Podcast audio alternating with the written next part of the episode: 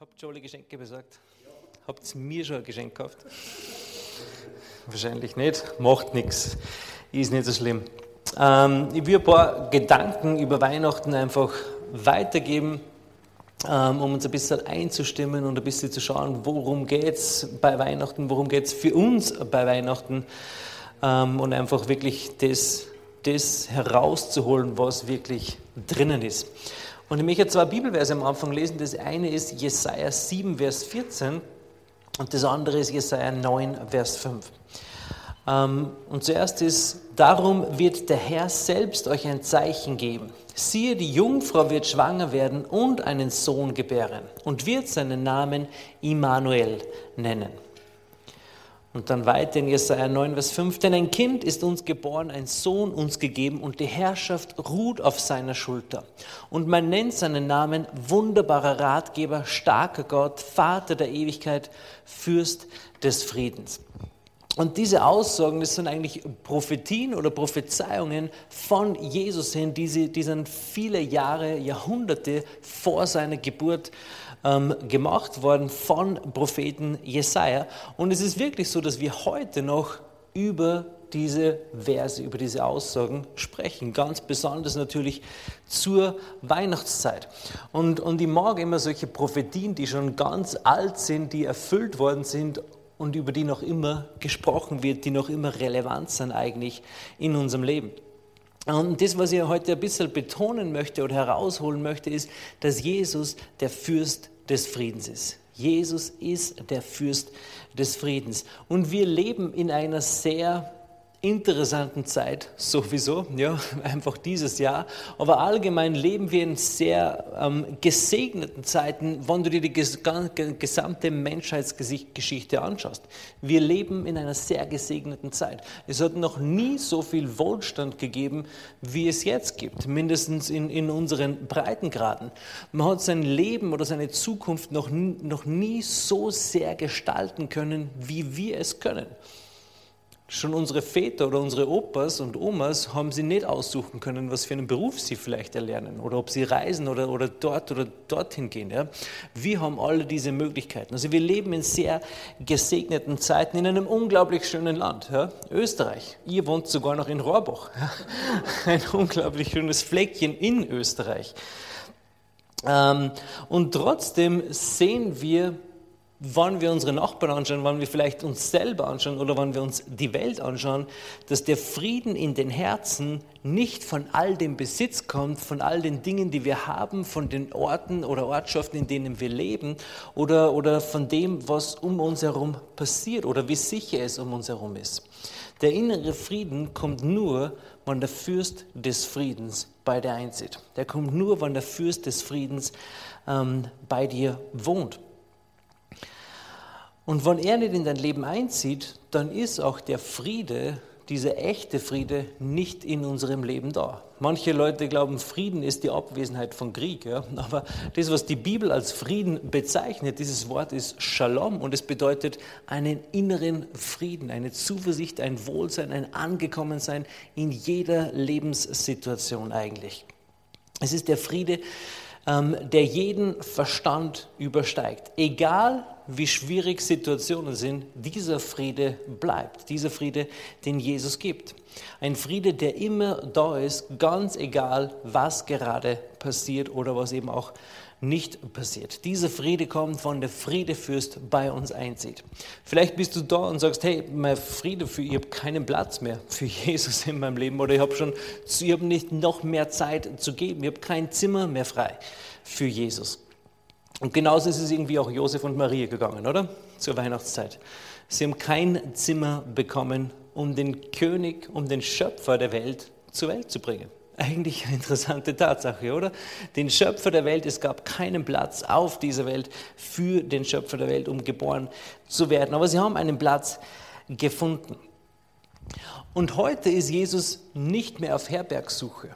Er sucht nicht mehr ein Zuhause, er hat eigentlich ein Zuhause für uns bereitet. Und ich finde diesen Gedanken so schön. Ja? Als Jesus auf diese Welt gekommen ist, brauchte er einen Platz, um, um geboren zu werden. Sie suchten einen Platz.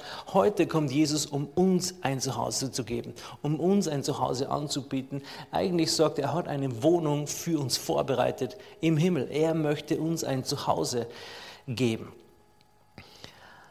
Und es ist wirklich so, Jesus ist gekommen, um uns Frieden zu geben, um uns Freude zu geben und uns Glück und Zufriedenheit zu geben. Und das sind Dinge, nach denen wir alle, nach denen jeder Mensch sich eigentlich sehnt, egal wo er auf dieser Welt zu Hause ist. Aber wie laden wir Jesus ein? Wie kommen wir zu ihm? Und das sehen wir in der Weihnachtsgeschichte.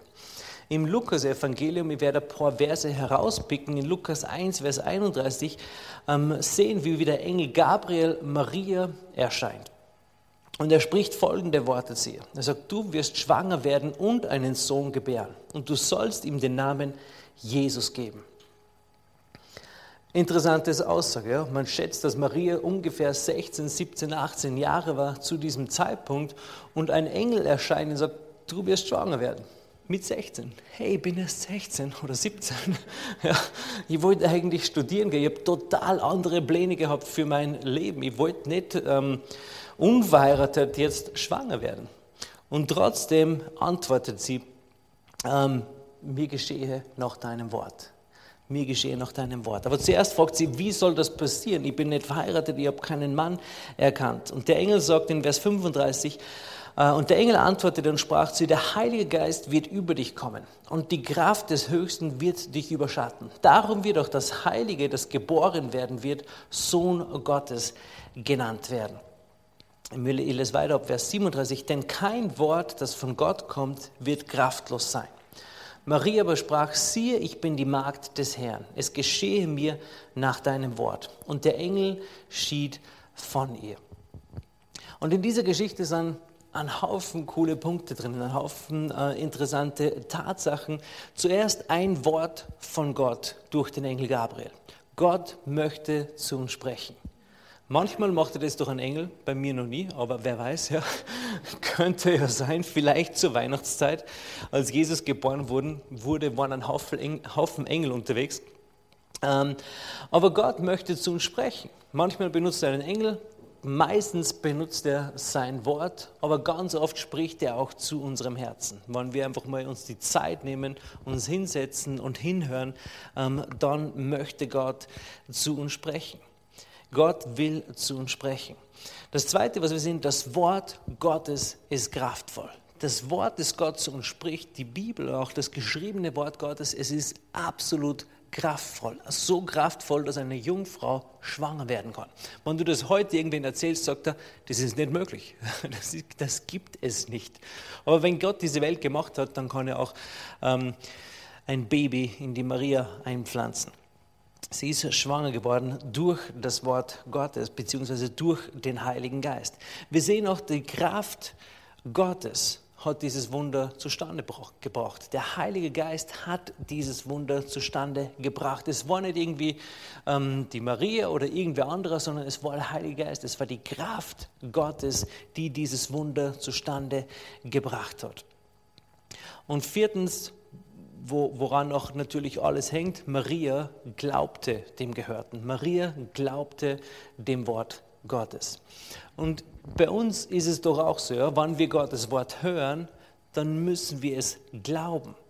Gott spricht zu uns, ja, wenn wir sein Wort hören, wenn wir es glauben, dann bewirkt dieses Wort etwas. Dann kommt dieses Wort zustande.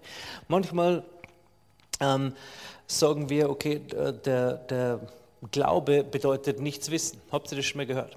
Habt ihr vielleicht selber schon mal gesagt, ja. Glaube bedeutet nichts wissen.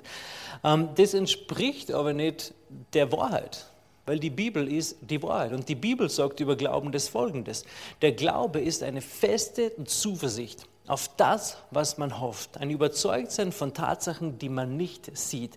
Das ist es, was Glaube ist. Glaube bedeutet nicht ähm, nichts wissen, sondern Glaube bedeutet ein Überzeugtsein von Tatsachen, die man noch nicht sieht.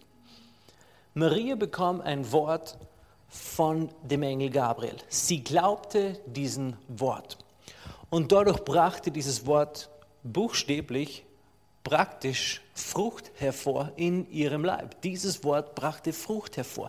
Maria hat noch nichts von dem gesehen aber sie war überzeugt von Tatsachen, die man noch nicht sieht. Das ist, was Glaube ist. Ja. Das, ist das ist so ein super Beispiel eigentlich, die Weihnachtsgeschichte, um zu erklären, was Glaube ist. Man wird schwanger mit dem Wort Gottes, man ist überzeugt von Tatsachen, die noch nicht sichtbar werden und irgendwann sieht man sie aber manchmal neun Monate später. manchmal geht es auch schneller, manchmal dauert es länger. Kaleb und Jose haben 45 Jahre gewartet auf, auf das Wort, bis es bei ihnen zustande gekommen sind. Aber Glaube bedeutet ein Überzeugtsein von Tatsachen, die man noch nicht sieht.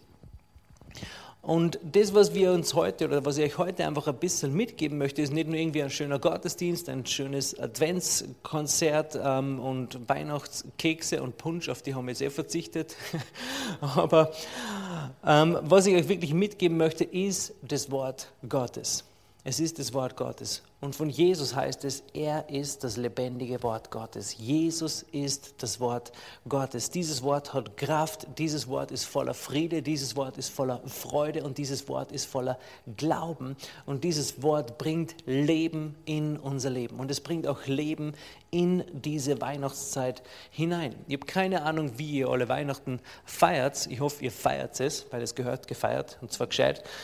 Es sollte eine riesige Party sein mit gutem Essen, ähm, guten Trinken, gute Gemeinschaft, viel Spaß und viel Freude.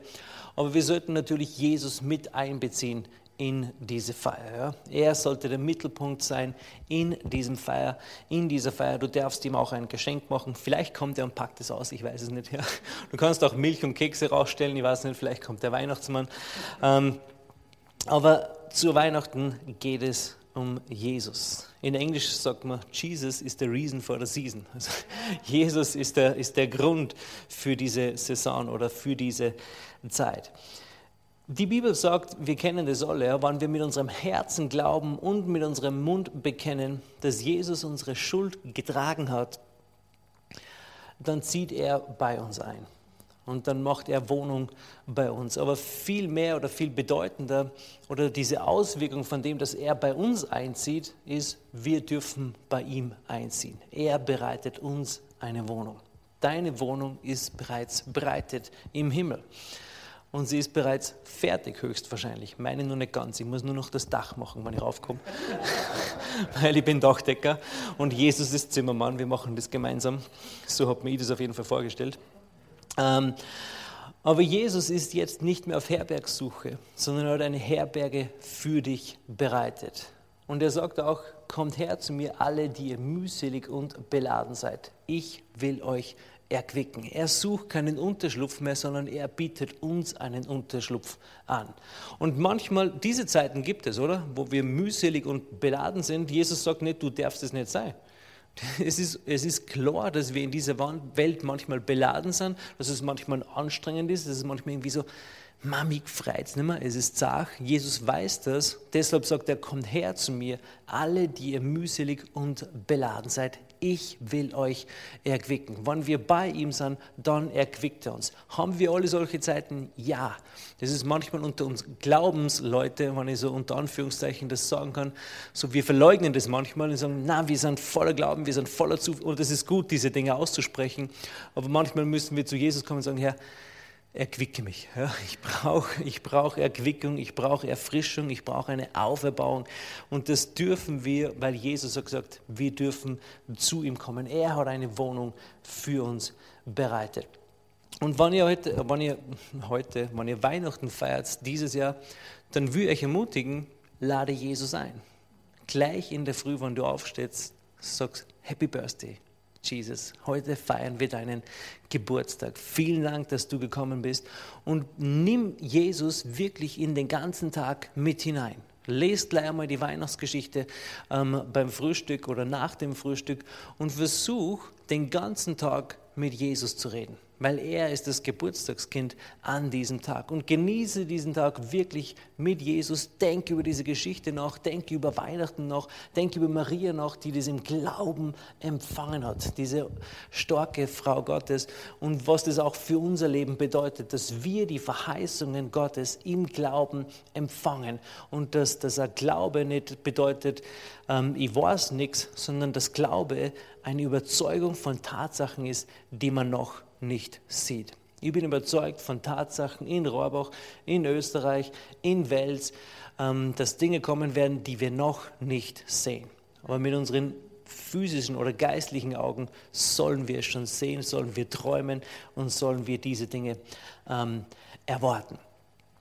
Cool, hey, recht viel mehr möchte ich gar nicht über Weihnachten sagen. Wir möchten noch Stille Nacht singen.